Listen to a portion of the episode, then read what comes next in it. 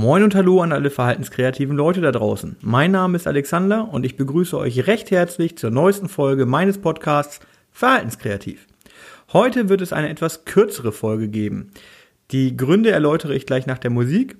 Gehen wird es heute um Selbstbestimmung, um Macht, um Sichtweisen von uns und unserem Klientel.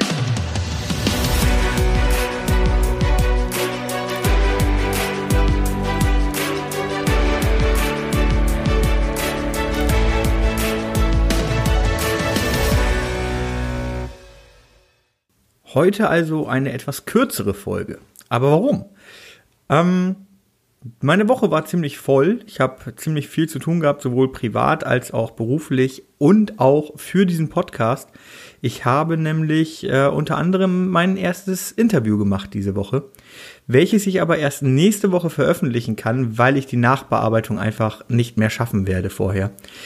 Ähm, das ist schade, aber das ist eben so. Deswegen musste ich jetzt ganz kurzfristig heute Abend, es ist inzwischen relativ spät, eben noch eine Folge einsprechen, damit ich meinen Rhythmus beibehalte und ähm, ich den, den Podcast, äh, also das Interview dann auch entsprechend vernünftig online bringen kann. Ich hoffe, es wird mir überhaupt gelingen.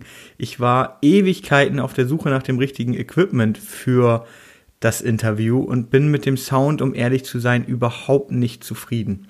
Ich habe da lange dran rumgestellt. Ich, ich kenne mich überhaupt nicht aus mit äh, Audio und mit dem ganzen, ähm, ja, weder mit der Hardware noch mit der Software. Und äh, das, was ich bis jetzt für diesen Podcast hier gemacht habe, das ist alles komplett neu für mich. Und äh, solange ich hier zu Hause sitze und das alleine mache, ist das auch relativ einfach und relativ problemlos. Wenn man aber dann unterwegs ist und das zu zweit aufnimmt und eine gewisse Tonqualität ähm, erreichen möchte, dann ist das überraschend kompliziert. Also da habe ich auch selber gar nicht unbedingt mit gerechnet.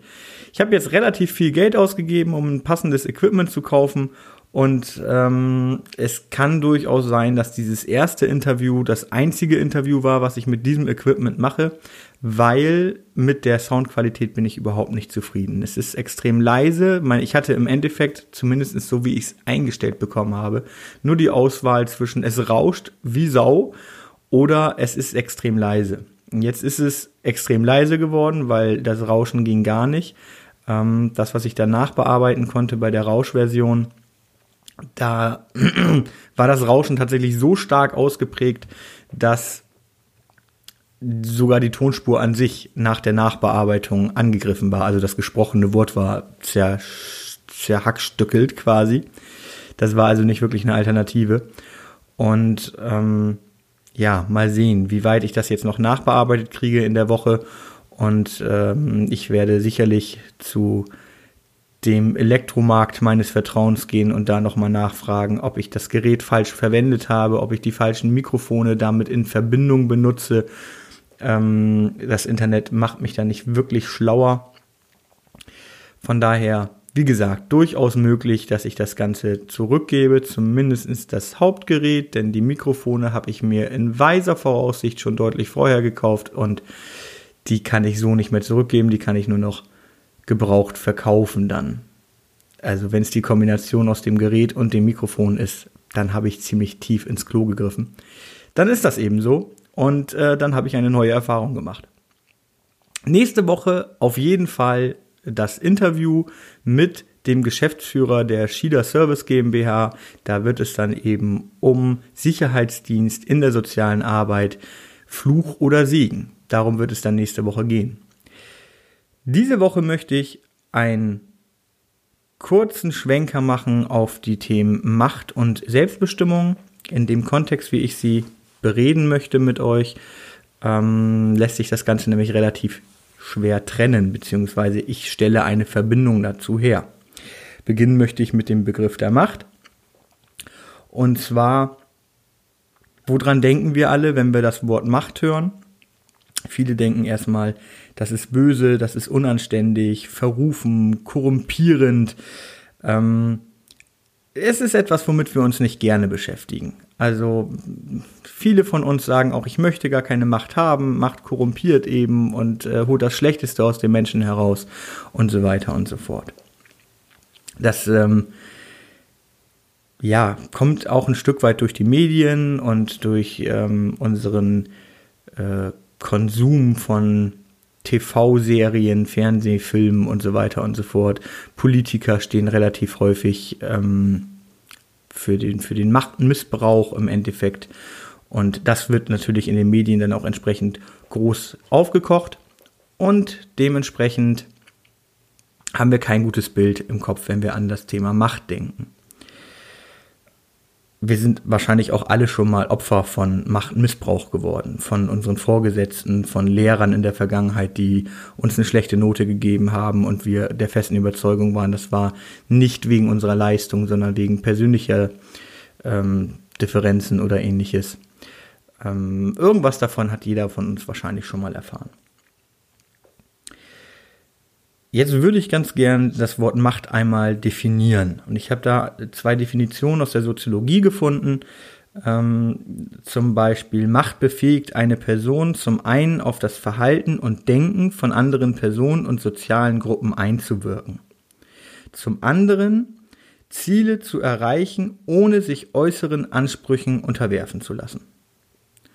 Das klingt doch eigentlich gar nicht so schlecht, oder? Also es klingt zumindest danach, als wenn das erstrebenswert wäre für uns, Macht zu erreichen. Wir sind unabhängig und wir sind, ähm, ja, haben die Fähigkeit, Einfluss auf andere Personen zu nehmen.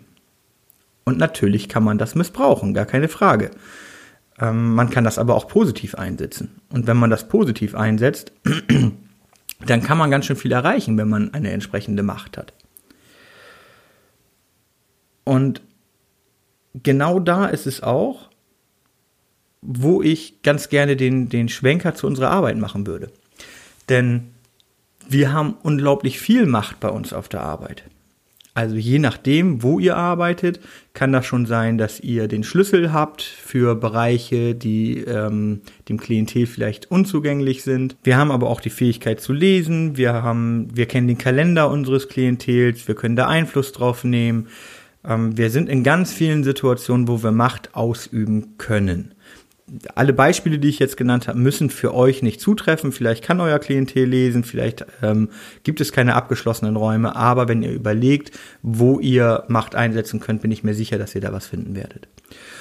Und das ist erst einmal eine Situation, gegen die wir nur bedingt etwas tun können natürlich sollten wir immer so wenig Macht ausüben, wie es uns irgendwie möglich ist, indem wir uns die Strukturen angucken und indem wir uns genau überlegen, wo müssen wir diese Macht einsetzen oder eben ähm, wo ist es notwendig, dass wir diese Macht haben und wo ist das nicht so. Und überall da, wo das nicht der Fall ist, sollten wir das eben entsprechend auch zurückschrauben, damit wir der Selbstbestimmung unseres Klientels nicht in den Weg kommen.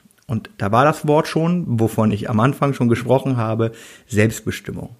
Denn da, wo wir auf unsere Macht verzichten, die wir vielleicht theoretisch haben könnten, aber wo sie nicht notwendig ist, da verzichten wir darauf zugunsten der Selbstbestimmung unseres Klientels. Und jetzt ist das Interessante, über den Begriff der Selbstbestimmung nachzudenken. Und eigentlich muss ich darüber noch mal eine sehr ausführliche Folge machen, vielleicht auch eine Interviewfolge mit jemandem, wo ich mich da mal drüber austauschen kann, um verschiedene Sichtweisen reinzukriegen. Denn der Begriff der Selbstbestimmung, der wird sehr, sehr konträr ähm, diskutiert. Da hat jeder von uns eine eigene Meinung zu und die sind nur relativ selten deckungsgleich. Ich glaube sogar, dass viele Teams, ähm, in denen es nicht gut läuft, der Grund dahinter steht, dass es zu viele verschiedene und nicht miteinander vereinbare Sichtweisen von Selbstbestimmung gibt. Da gibt es eben Menschen, die sagen, Selbstbestimmung heißt, dass der Mensch über sich selber bestimmt und das machen kann, was er will und wozu er Lust hat. Ähm, das würde ich grundsätzlich unterstreichen, allerdings mit der Einschränkung, dass der Mensch eben auch in der Lage sein muss, diese Selbstbestimmung für sich selber abschätzen zu können. Und wenn dem nicht so ist, und dafür müssen wir wieder, ich glaube, ich sage es in jeder Podcast-Folge mindestens einmal, dafür müssen wir eine gute Beziehung aufgebaut haben. Und dafür müssen wir die Person, die wir da begleiten im Leben, sehr, sehr gut kennen. Manchmal sogar ein Stück weit besser, als sie sich selber kennen. Das mag jetzt sehr, sehr arrogant klingen und da muss man auch sehr vorsichtig sein, wenn man dieser Meinung ist. Das sollte man zumindest immer wieder sehr, sehr genau überprüfen. Ähm, aber wenn ich an, an die Arbeit bei mir denke, jetzt zum Beispiel, da äh, kenne ich einen Klienten, der würde den ganzen Tag zwölf Stunden lang Fernsehen gucken. Das wäre selbstbestimmt, weil das ist sein Wunsch und wenn wir ihn da komplett lassen würden, dann würde er das tun. Es ist aber so, dass es ihm damit nicht gut geht. Das heißt, er hat schlechte Laune, er ähm, hatte dann auch extrem zugenommen, er ähm, ja, es war, war schon fast depressive ähm, Anwandlungen, zumindest in den Phasen, wo es sehr, sehr ausgeprägt war. Und nachdem wir das dann gemerkt haben, dass es ihm damit nicht gut geht und diesen TV-Konsum auch deutlich eingeschränkt haben und ihm Alternativen angeboten haben, ähm, geht es ihm deutlich besser und das kann er inzwischen auch benennen.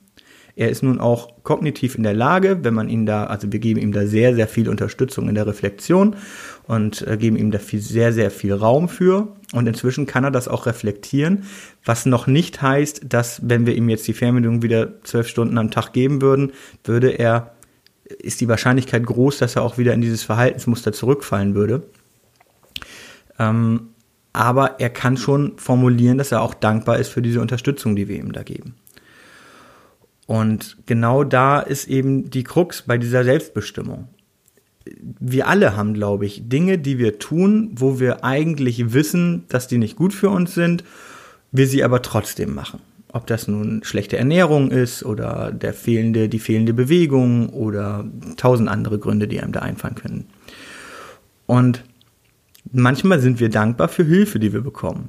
Wir können allerdings auch uns von uns aus also alle, die hier zuhören, gehe ich stark davon aus, dass äh, wir alle in der Lage sind, uns zu reflektieren und zu überlegen und zu merken, dass das nicht gut ist. Und wir bewusst die Entscheidung treffen, okay, dieser Burger, der ist gerade überhaupt nicht gut für mich und es wird mir auch schlecht gehen, wenn ich ihn gegessen habe. Wenn ich was Leichtes gegessen habe, dann habe ich danach viel mehr Energie und ich bin viel besser drauf, als wenn ich jetzt diesen fetten Burger esse aber mein Bedürfnis nach diesem Burger ist jetzt gerade so groß, dass ich es trotzdem mache. Und dieses Recht sollten wir auch unserem Klientel zustimmen, zustimmen, zu, zu, zugestehen. das Recht sollten wir denen definitiv auch zugestehen. Ähm, aber immer mit dem Gedanken im Hinterkopf, okay, da ist aber jetzt unter Umständen auch jemand, der sich eben nicht so gut reflektieren kann und der diese Fähigkeit so nicht hat und es nicht überschauen kann, was die Konsequenzen seines eigenen Handelns sind. Und nur dann, also wenn wir der Meinung sind, dass der das kann und dass er damit mit äh, einem breiten Grinsen in die Kreissäge läuft, so wie wir das ja auch manchmal tun, dann soll er das auch tun, dann soll er selbstbestimmt eben diesen Fehler machen. Genau. Es ist also immer eine, eine Abwägung, das ist alles meine Meinung hier. Ich habe gesagt, es gibt sehr, sehr viele Definitionen von Selbstbestimmung, da hat jeder seine eigene. Ich kann hier nur von meiner eigenen sprechen. Und auch ich bin mir in bestimmten Situationen immer wieder unsicher, ob ich das denn da jetzt gerade richtig sehe oder ob die Meinung von jemand anderem vielleicht gerade viel besser passt und, und, und. Es ist immer wieder ein neuer, neuer Kampf mit mir selber auch. Und ähm, ich bin da sehr, sehr äh, offen für Diskussionen, auch mit meinen Kollegen, die da zum Teil andere Meinungen haben als ich, die zum Teil strikter sind oder eben auch offener. Das ist sehr, sehr unterschiedlich. Wichtig ist mir auf jeden Fall nochmal zu sagen, dass wir hinter die Bedürfnisse gucken müssen. Also wenn ein, ein äh, Verhalten da ist, welches ähm, wir erstmal als negativ empfinden, beziehungsweise wo wir, wo wir das so sehen, dass das äh, nicht zum Wohlbefinden des Klientels beiträgt, ähm, dass wir schauen, was ist denn überhaupt da, dahinter, was steht dahinter, dass dieses Verhalten kommt. Das sollten wir bei uns selber übrigens auch tun. Wenn wir merken, wir ähm, essen zu häufig schlecht, also ich kann da ja wieder mein, mein Lieblingsbeispiel von mir selber nennen, dass ich, wenn ich unter Stress stehe, ähm, ungesunde Sachen esse, und das tue ich auch immer noch. Und ähm, ich muss halt wissen, was ist gerade das Bedürfnis, was dahinter steht. Bin ich gestresst, habe ich also das Bedürfnis nach, nach Entspannung, ähm, dann überlege ich mir Handlungsalternativen. Und es gibt auch andere Dinge, durch die ich mich entspannen kann, außer mir irgendwie 250 Gramm Schokolade in den Hals zu rammen. Das klingt falsch.